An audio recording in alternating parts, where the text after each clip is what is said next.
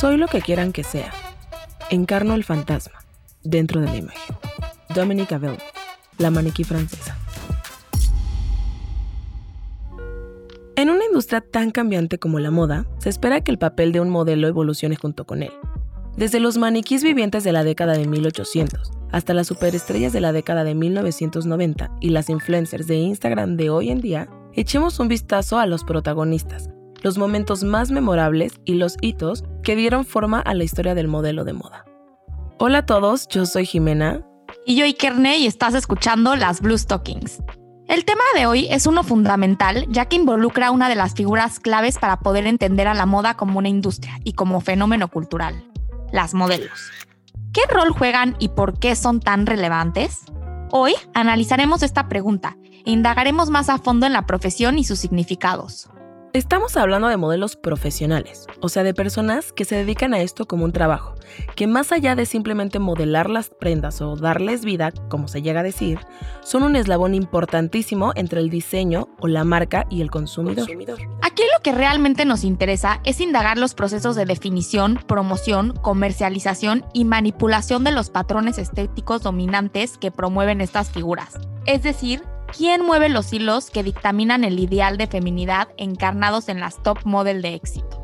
Vale la pena mencionar que estaremos hablando más específicamente de las modelos mujeres, pero igual va para los hombres y no estamos restando la importancia ni mérito, porque vamos a ser honestas. Cuando escuchas la palabra modelo, modelo automáticamente llega Naomi o Kate a la cabeza. Y ya después chance llega Gandhi o Cortajarena, pero es una realidad, bien o mal. Tanto es así que ni el apellido tuve que decir de las primeras porque ya son un icono por sí solas.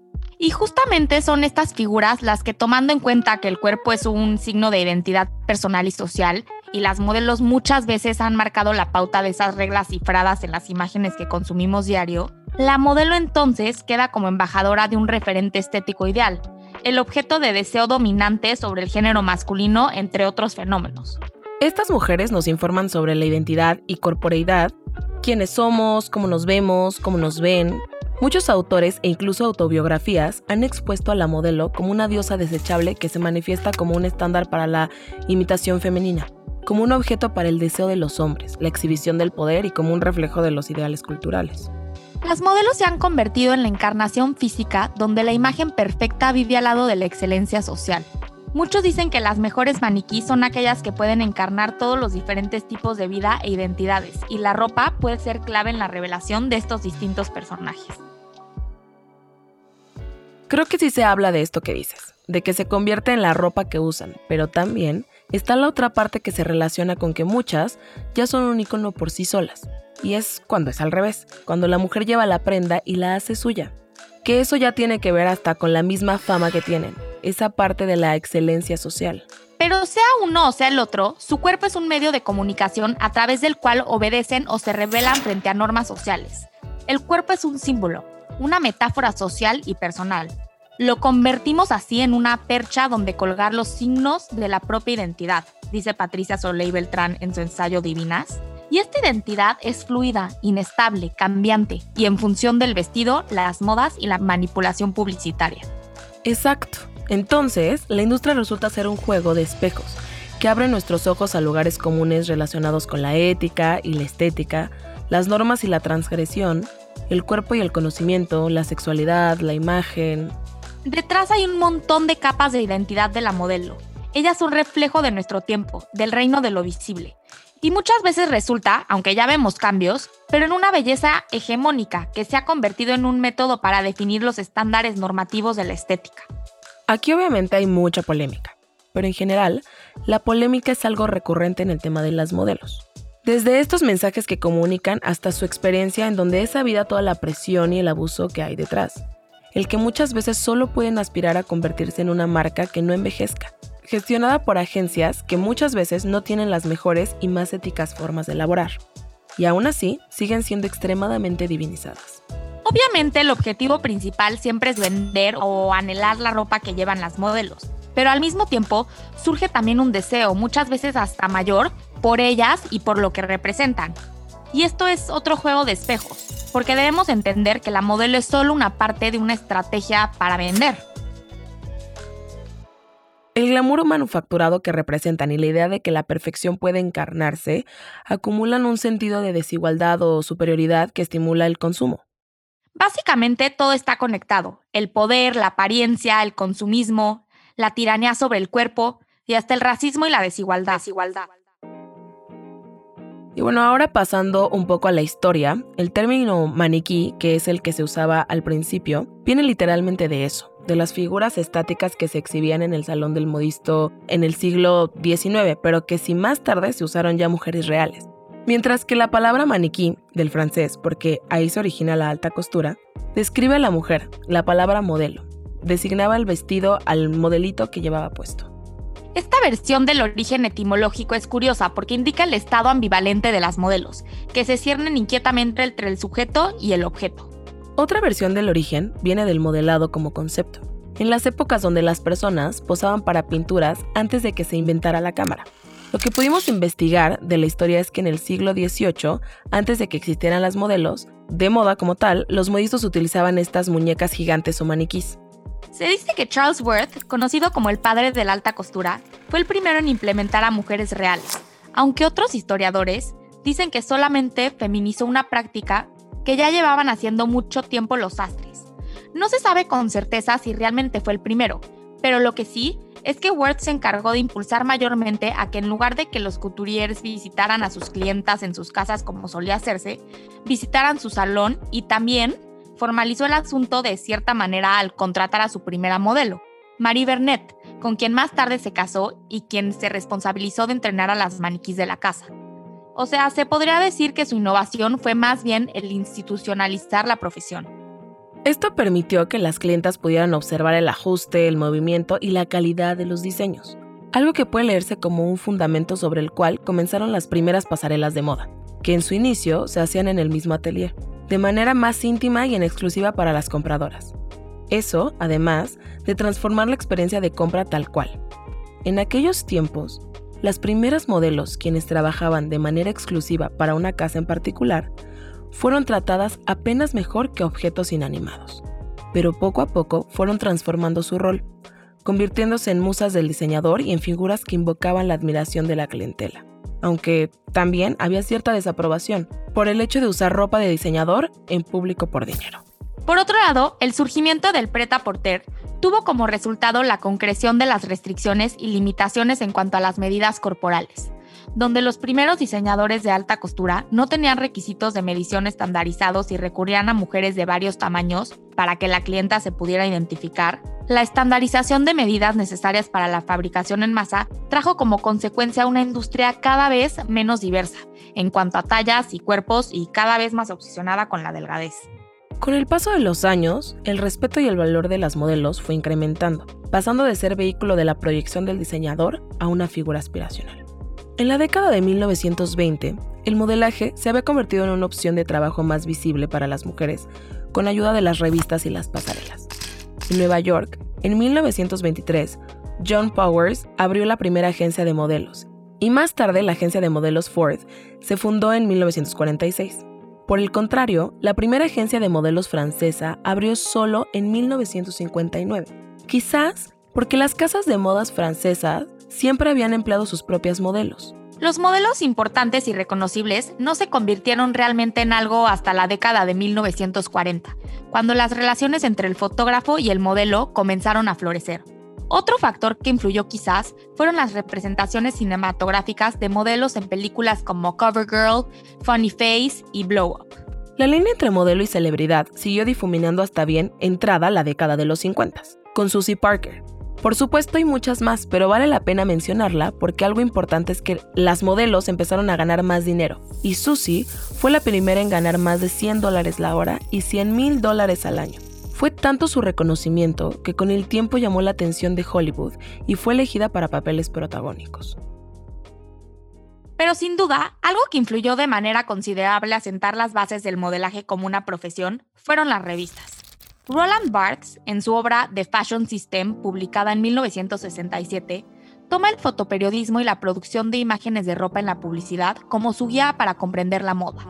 Reflexionando sobre la moda francesa, surgió que la publicidad fotográfica era el medio simbólico esencial a través del cual se construía el sistema de la moda. La gente llega a conocer la moda, argumentó, a través de su inmersión en las imágenes. Imágenes que no se ven de forma aislada, sino en relación con el sistema en su conjunto. En el centro de estas imágenes estaba la modelo. A medida de que el fotoperiodismo se convirtió en el medio a través de la cual las mujeres consumían moda, las modelos que veían alojar esas páginas se convirtieron en figuras centrales de la cultura. La modelo comenzó a verse bajo una luz diferente, ya no como un maniquí, sino como una figura en movimiento cuyo nombre poseía un poder propio. Los años 60 dieron una avalancha de talento. Berushka, Shrimpton, Twiggy. En esta década comienzan a surgir los grandes contratos entre marcas. También se empieza a visibilizar más a las modelos negras. Estaba Doniel Luna. Times apodó a 1966 el año de la luna. Asimismo, en 1969 se establece el primer contrato exclusivo de cosmética cuando Lauren Hutton firma con Revlon. Desde entonces, el tener una exclusiva con una marca de belleza, ya que estas pagan mucho más que la moda y le dan mucha más visibilidad, es un gran hito en la carrera de una modelo. En los 70 siguió creciendo la industria, mientras se dividían más subgrupos como modelos de pasarela, modelos fitness, modelos comerciales, etc. En los 80, Inés de la Frosange se convirtió en la primera modelo exclusiva de la casa de alta costura Chanel. Chanel. Y ya se empieza a ver a la modelo como una celebridad. Incluso empieza a surgir la figura de la modelo empresaria, como Elle Macpherson, quien fundó su propia empresa y línea de lencería. Esta década es súper importante porque aquí es cuando se consolida su estatus de celebridad. Salen a la fama nombres importantísimos como Naomi Campbell, Christy Turlington y Linda Evangelista, que se conocieron como The Trinity, con la incorporación posterior de Kate Moss, Cindy Crawford y Claudia Schiffer se convirtieron en The Big Six. The Big Six. Otro dato interesante es que en 1988, Naomi Campbell se convirtió en la primera modelo negro en aparecer en la portada de la revista Vogue francesa con el apoyo de su amigo Yves Saint Laurent. Yves amenazó con retirar su publicidad de la revista si se negaban a poner a modelos negras en sus portadas. Hay una frase icónica de la supermodelo Linda Evangelista que dijo en 1990. No nos despertamos por menos de 10.000 al día. Esta frase deja ver el nivel de fama que alcanzaron las supermodelos y cómo a finales del siglo XX se establecieron firmemente como las nuevas celebridades. El estatus de las modelos cambió drásticamente en menos de dos siglos. Al inicio, la modelo era un instrumento más para vender ropa hecha a la medida.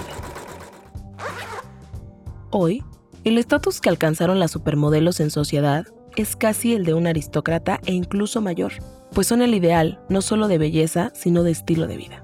Actualmente, las supermodelos siguen existiendo, pero la línea entre las llamadas modelos de Instagram y las modelos de industria cada vez es más difusa.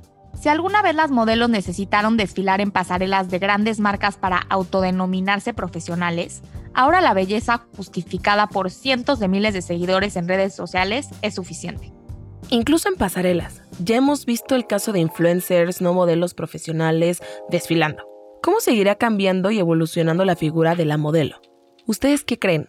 Cuéntenos sus opiniones en Instagram y también platíquenos quiénes son sus modelos favoritas.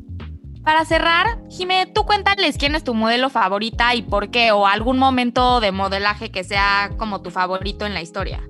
Yo siempre voy a hacer equipo Kate, la verdad. Se me hace sublime, o sea, sublime literal se me hace para mí la mejor como en tema veterano y en tema actual la neta amo a Kaya Gerber y no sé, se me hace como la nueva... Digo, ya tuvo su tiempecito cuando empezó que fue como la It Girl, pero la neta se me hace hermosa, o sea, hermosa, ahorita. Y pues bueno, o sea, la envidio de todas formas, o sea, me hace hermosa, lo hace bien, tiene toda la sangre de para ser modelo y bueno, es el exnovio, ¿no? También, la verdad. ¿Tú, Iker, qué tal? Creo que coincido con lo de Kate. Uno de los momentos que me encanta fue cuando después de muchos años regresó a las pasarelas cuando Marc Jacobs estaba en Louis Vuitton y que fumó en la pasarela, me encantó, se me hizo, ahí todavía consideraba el fumar cool, entonces lo vi súper cool y se me hizo como rebelde, o sea, se me hizo que va a quedar ese momento para la historia. Ya ahorita estaría muy mal visto, pero se me hizo muy icónico el momento. Me encantaba verla en los festivales de Glastonbury con sus botas Hunter también. Y creo que también un momentazo fue en el 2018, hace no tanto, cuando se hizo el, creo que fue el 20 aniversario de la muerte de Versace y que Donatella le dedicó todo la presentación a su hermano y estuvieron como las modelos más icónicas. Sí, estuvieron Naomi, estuvo padrísimo. Creo que esos dos momentos se me hicieron increíbles. Bueno, y también el video de Mugler, que dirigió Mugler, Too Funky que fue pues, como en los noventas, a principios de los noventas y que salieron igual muchísimas modelos y celebridades bailando en una pasarela falsa con pues todo el, los outfits por Mugler también se me hizo increíble. Esos tres momentos creo que mis favoritos. Pues sí. Y bueno, pues ustedes ahora cuéntenos en Instagram, cuéntenos sus momentos favoritos y si les gustó este episodio, síganos en Spotify, en Apple Podcast o en la plataforma que más les guste para escuchar sus podcasts. Recomiéndenos a sus amigos y ayúdenos a que nuestro proyecto llegue a más personas. Y pues muchísimas gracias por escuchar a las Blue Talkings, por acompañarnos en este viaje histórico sobre el mundo del modelaje. Y pues bueno, como dice Kernel, lo que nos quieran aportar, quiénes son sus modelos favoritas, sus momentos favoritos. Y pues escúchenos en Spotify, Apple Podcast o en cualquier plataforma de podcast. Yo soy Jimena. Y yo soy Ikerne. Gracias por escucharnos. Adiós. Adiós.